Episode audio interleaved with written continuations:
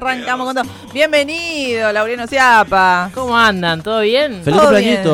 Eh, sí, gracias. Estuvo pero cumpliendo qué años falta de respeto. No sé si me pareció pasar algo en la presentación. Sí, Ah, alguien. ah, Pero vamos a empezar a me hacer la pareces nota. un pelotudo. Por favor. Pero por favor, no se vaya. un saludito a, a Jorge Lanata que lo estafaron. Concretar. la- Uh, Concretar la nota me voy. No, pero ese no es no, la nota. no, no. Eh, Sí, sí, lo de Charlie. La de Charlie, la de vos un Ah, pelotudo, no. y usted estaba diciendo la Yo otra. hago referencia a la otra. A la de dice, Papo. Vamos a empezar a hacer la nota. me voy. No te vayas, papá. No se Bueno. enoje, no se enoje, señor. Eh, sí, es verdad, lo estafaron a la nata. Y bueno, amigo. ¿Por Cosas qué? que pasan. Cosa que. Con obras de arte, lo estafaron. No una, sino dos veces. Bueno. Señor Laureano Chapa, ¿cómo dice que le va? Muy bien, eh, muy contento. Eh, vamos a hablar de un documental. Entro Ah, así entra de demasiado rápido porque tenemos eh, muchas cosas para hablar. Opa, Entonces voy a interesa. tratar de que eh, eh, logre entrar todo. Eh, vamos a hablar de un documental que está en Netflix, que es de, podríamos decir, fácil acceso, Sí. entre comillas. Porque si está en Netflix es más fácil que esté pirateado, básicamente. ¿Por Esa es qué? la- ¿Tan esa- así? Esa es la deducción, sí, sí. Sí, casi, sí. casi que sí. ¿Qué cantidad de gente tiene Netflix en sus casas? Un montón. Un montón. ¿Cuántos millones? Bueno, Qué sé yo, lo justo Hagamos el dato un- ese no lo tengo Hagamos ahora. un censo. Bueno, otro día. dale. vaya censando por la vida. Eh, Sample This eh, se llama el documental que es del 2000. Sample this. ¿Cómo? Sample This. Sample this. Mirá que bien que lo Samplea pronuncia. esto sería. O Sampleame esta. Sampleame esta. Esto. En Argentina. ¿Pero disc de disco? This. This, De- TH, de THI, de S, Ah, this. This. No, this. Se dice this. Dis. Sampleamela. TH. THIS. Sí, Dis. this. Bueno, algo por el estilo. Dura una hora cincuenta del 2012. ¿Qué es lo interesante de este documental? ¿Qué es lo interesante de este Poco, documental? la Poco. verdad. No. Sinceramente, vamos a, vamos a Bueno, decirlo alguna así. vez tenía que tocar, ¿no? Alguna que, vez teníamos que que ver- mires un documental y digas, esto es una mierda. me tenía que comer un chasco y vendría a ser este caso. Igual es difícil hacer una, recomendación criticando el documental, pero lo recomiendo No, crítica- en función de que en- si te interesa el hip hop Sí. y lo que es sampleo, lo tenés más o menos como claro que, eh, a- de dónde viene, cómo se for- cómo se creó, qué, qué técnica es. ¿Qué es un sample? Eh, Va, espere, espera, vamos despacio, vamos espera. despacio. Yo recomiendo que este documental no es para todo el mundo. Ahí va. Esa sería la aclaración. Para un público selectivo. Para un público un poco más selecto, tiene que estar un poco más inmerso en lo que es el hip hop. Bien. Una vez que ya tiene un poco más de data de lo que fue el mundo del hip hop, creo que se puede ver este documental. Pero bueno, si no, uno se arriesga como me arriesgué yo y bueno, puede salir eso que salió. Te equivocaste y pagaste. un poco. Pero esta, este documental es un poco extraño porque habla de la cómo se creó una banda que eh, grabó un tema que generó una cultura tan masiva como el hip hop, el rap y hasta lo que conocemos hoy en día. Una banda pionera, Una banda pionera, pero casi sin querer. Ese es el- lo, lo curioso de, de todo esto. La, la banda se llama La Increíble Bongo Band, así como escuchamos este nombre, sí, las caras veo que... Nunca- ¿Cuándo? Claro, sí, nunca la escuché en mi vida el nombre. Bueno, No, porque esta banda no fue recuerdo. creada por un productor que, bueno, tiene también cuenta la historia del productor, cómo llega a crear esta banda. Eh, tiene muchos datos de contexto este, este documental que vos decís, a veces como que se va, se Claro, va por las ramas y vos decís, demasiado, amigo. ¿a dónde va? Contame la historia de la banda, porque yo vine a ver un- unas cuestiones de sample y me estás contando, por ejemplo, cómo eh, mataron al hermano de Kennedy. O cómo el guitarrista de esta banda lo persiguió Manson y la familia Manson queriéndolo matar. Y vos decís, No. ¿Qué? Bueno, tiene esos datos de colores que vos decís Sí. Un poco random, un poco random, pero bueno, hacen a la cuestión porque el guitarrista a partir de esa experiencia que la familia Manson lo quiso matar, se escapa, se va a Canadá, termina grabando con la increíble Bongo Band y pasa a la historia en este tema que como decíamos se llama, el tema de la increíble Bongo Band se llama Apache. Este tema que vos decís, Apache. Apache, eh, Tevez. Este es el tema que estamos escuchando y que grabar. Esto, no me digan que no, esto es una cortina de radio Sí. de to- que todo el mundo la debe haber usado. No sé, pero podemos empezar a usarla. ¿La usamos? Este tema que está buenísimo. Seguramente ya alguien la usó, pero la podemos usar. Este Eh. tema está buenísimo, se escucha en varias, yo la recuerdo en varias publicidades, series, eh, bueno, un montón de cosas porque eh, no tiene letra, es toda instrumental y tiene un montón de partes y se escucha como dice su nombre, el, el nombre de la banda, un bongo. No sé si se escucha. Esto me hace acordar a los Doors. Ese sonido. Un jamón ahí. Escucho saxos, teclados, órganos. Y el bongo, sí, fundamental. El bongo de Mucho, fondo. muy Willy Crook. Andy Funky Torinos. Bueno, la cuestión que este, ¡Grapa! este tema tiene varias partes. Varias partes donde baja, sube, va para todos lados y donde no deja de tener eh, un cierto ritmo Mm. que es súper eh, electrizante, que te hace bailar, que está buenísimo movido Sí. y que salió en 1973 esta, esta canción. Fua. ¡Fua! Decís. bueno, cuestión que esta es la Hace como canción, 40, 50 años.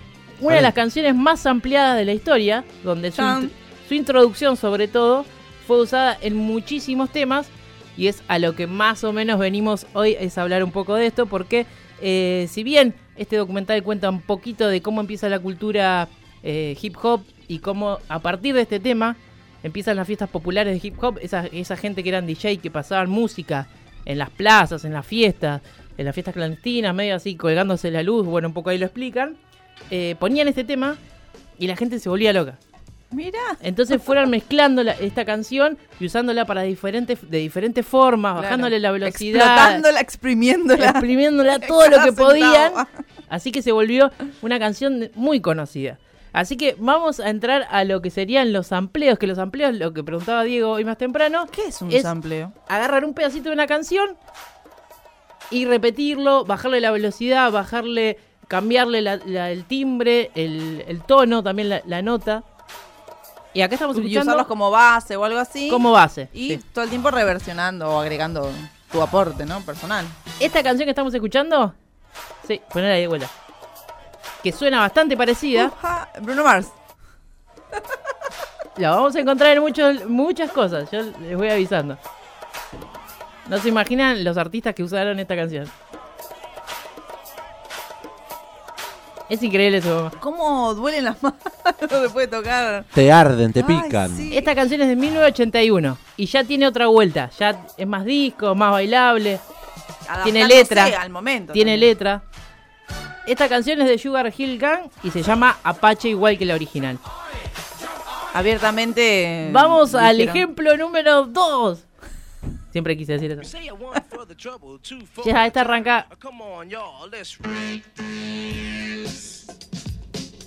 Y es la misma, Sí, es el mismo pedazo, no sé si se dan cuenta. Sí, obvio. Ese scratch. Y acá escuchamos algo Este que, scratch me encanta. que se cuenta de cómo se crea, lo cuenta ahí uno de los hip hoperos, eh, cómo creó el scratch. Ah, Y es esto que escuchamos. Si algunos no ¿Qué es saben el qué es el scratch, es el disco. justamente tiqui, tiqui, tiqui. rayar el disco en la púa. Ujú. Esto ya es de 1983. Ya, y es otra, otra cosa. Sí, sí, ¿cómo te das cuenta que se cambia? Que cambia completamente igual la canción, por más que estés usando una base, el- un sonido de, de la original. Claro, porque la magia del sample es, eh, es esta, que es. Depende cómo uno la use, puede crear un, todo un panorama nuevo. Hace un par de años se armó un gran revuelo cuando Eminem sampleó a Pescado Rabioso. Es verdad. Es verdad. Qué hermoso.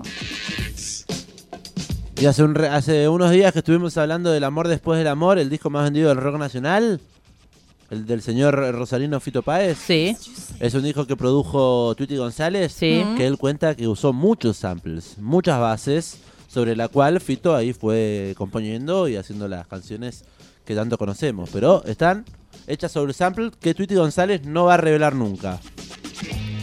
Eso dice. Bueno, es que toda la música ya está inventada. Eh, discos de Charlie García se me ocurren ahora que tienen Lisandro Estimuño también usa mucho. Gustavo Cerati ni hablar. Sí. Bueno, Gustavo y Tweety laburan mucho juntos. Laburaron mucho. Estoy verde de Charlie García, se me ocurre. Sí. Que tiene un gritito. ¿Cómo? Mm. ugh. Le sale igual. Ese se lo robaron a James Brown. Ese. Es verdad. ¿A Jane Brown? Sí. Bueno. ¿En qué tema? No sé. Y en todo lo que muchos hacen esa canción, pero bueno, no tengo la fuente original. Igualmente volvemos a esta canción. A Apache. A Apache, como decíamos. Y vamos a saltar al año 99 ¡Apa! con un artista que seguramente le voy a decir el nombre, lo va a conocer y no va a entender cómo se relaciona Movie.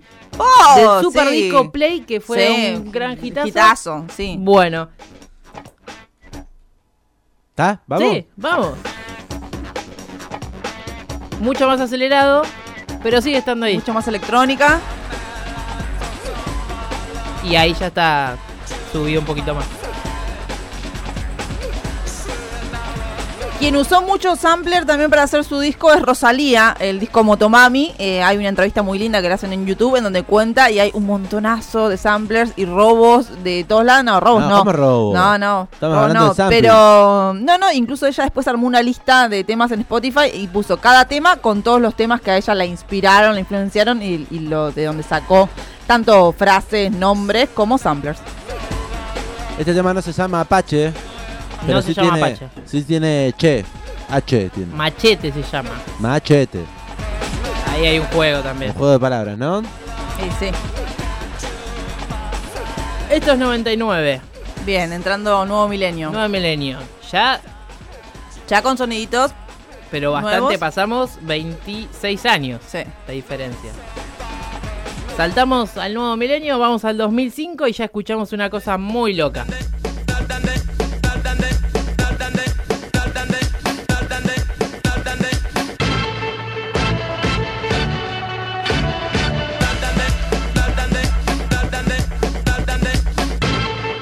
Me cuesta identificarlo un poquito acá, ¿eh? Esta guitarra es de la misma canción de Apache.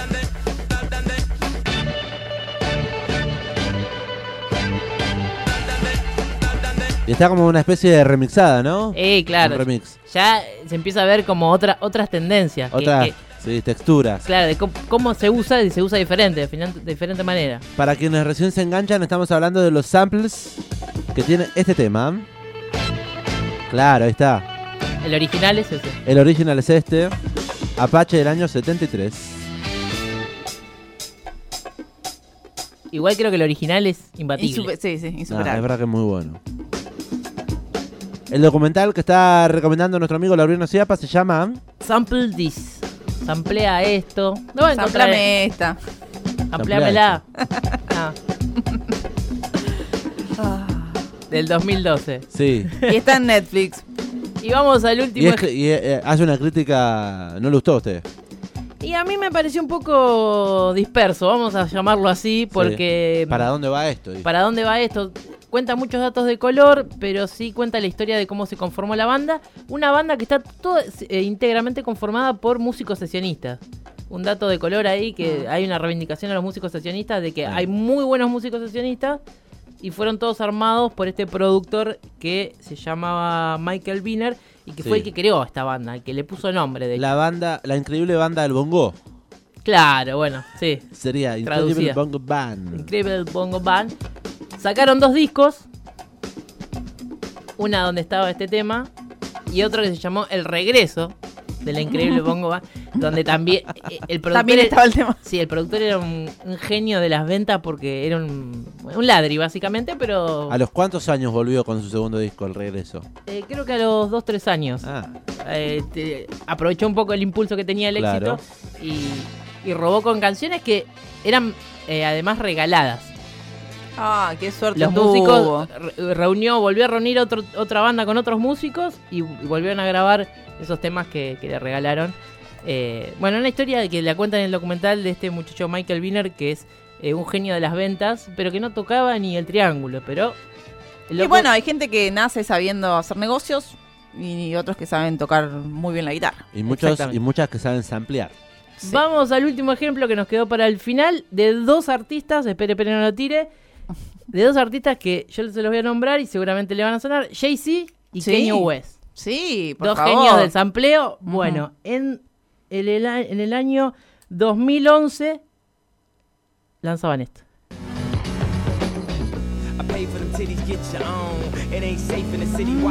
Es reconocido.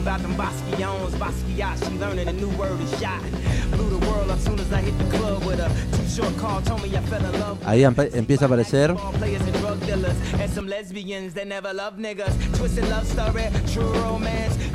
Este está ya un poquito más. retocado. Trabajado, Sí. trabajado.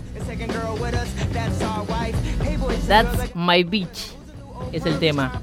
Si lo quieren buscar, a partir del segundo 53 ya aparece. Pero bueno, todos estos ejemplos, que algunos son más claros que otros, eran para, para demostrar cómo se puede usar un sample y, y todas las magias que uno, uno puede tirar. Si lo sabe trabajar, obviamente, como hay muchos artistas que lo saben hacer. Estos samples yo los encontré en una página que se llama Woo Sample. Que vos agarrás una canción que fue sampleada y buscas todos los derivados que tuvo, todos los usos que tuvo. La verdad que la recomiendo. ¿Cómo se llama la página? La página se llama, como Woo- dijimos, Woo Sampled. Sample. Woo- Good. Woo Woo. Ah, Who. Who. Bueno, Who. Who, Who, perdón. En inglés. Como la banda Who. Eh, WHO. Sample. Sampled. Sí. Ahí vas a buscar, eh, por ejemplo, la canción de James Brown y te va a saltar todos los usos que tuvo. ¿Qué Y por ejemplo, va a, va a salir el de Charlie García. En todos los. En- Entonces, lo- claro, era el gritito característico, recortadito. Che, yo acá puse, quería saber si Bruno Mars había utilizado algo Sí. de sample de Apache y me saltó la página Who Sample. Bueno, Eh, porque está, eh, en, efectivamente. Este, en, este, en esta página eh, hay más de 450 ejemplos de cómo esta canción fue, fue usada. Yo agarré algunos, pero es increíble la cantidad de usos que tuvo. Hay muchos de remix y entonces casi igual, pero bueno, quería reflejar un poco las épocas. El tema que en el que estamos hablando que, que se amplió es el de Bruno Mars junto a Mark Ronson, Uptown Funk. Ah, Sí. no me parecía a mí como los más populares. Yo no sé si iba a encontrar el bongo acá. Claro, no sé. No, pero bueno. Mark Ronson, el productor de esta canción Sí. y productor también de Amy Winehouse, un genio total, Total. Del, del sampleo. Eh, vamos a traer algo de... ¿Algún documentalista? Sí, ¿Habrá sí, algo? sí, Me hay, interesa. Hay algo explicando también un poco lo que es el sample, la técnica. Así que bueno, les recomendamos, si quieren hacer la aventura de ver este documental, se llama Sample This de 2012, una hora 50 dura más o menos, y se Ah, la encima encuentran larguísimo. en Netflix. Sí, arranca por un lugar y termina por otro, pero bueno. Bien. Bueno, pero Eh, está bueno porque usted se, se enteró de todo esto que uno, no- si no, capaz no lo sabía. Entonces está bien. Dio, cumplió, cumplió. A su propio riesgo, esa es la recomendación de hoy. Gracias, Chapita. De nada.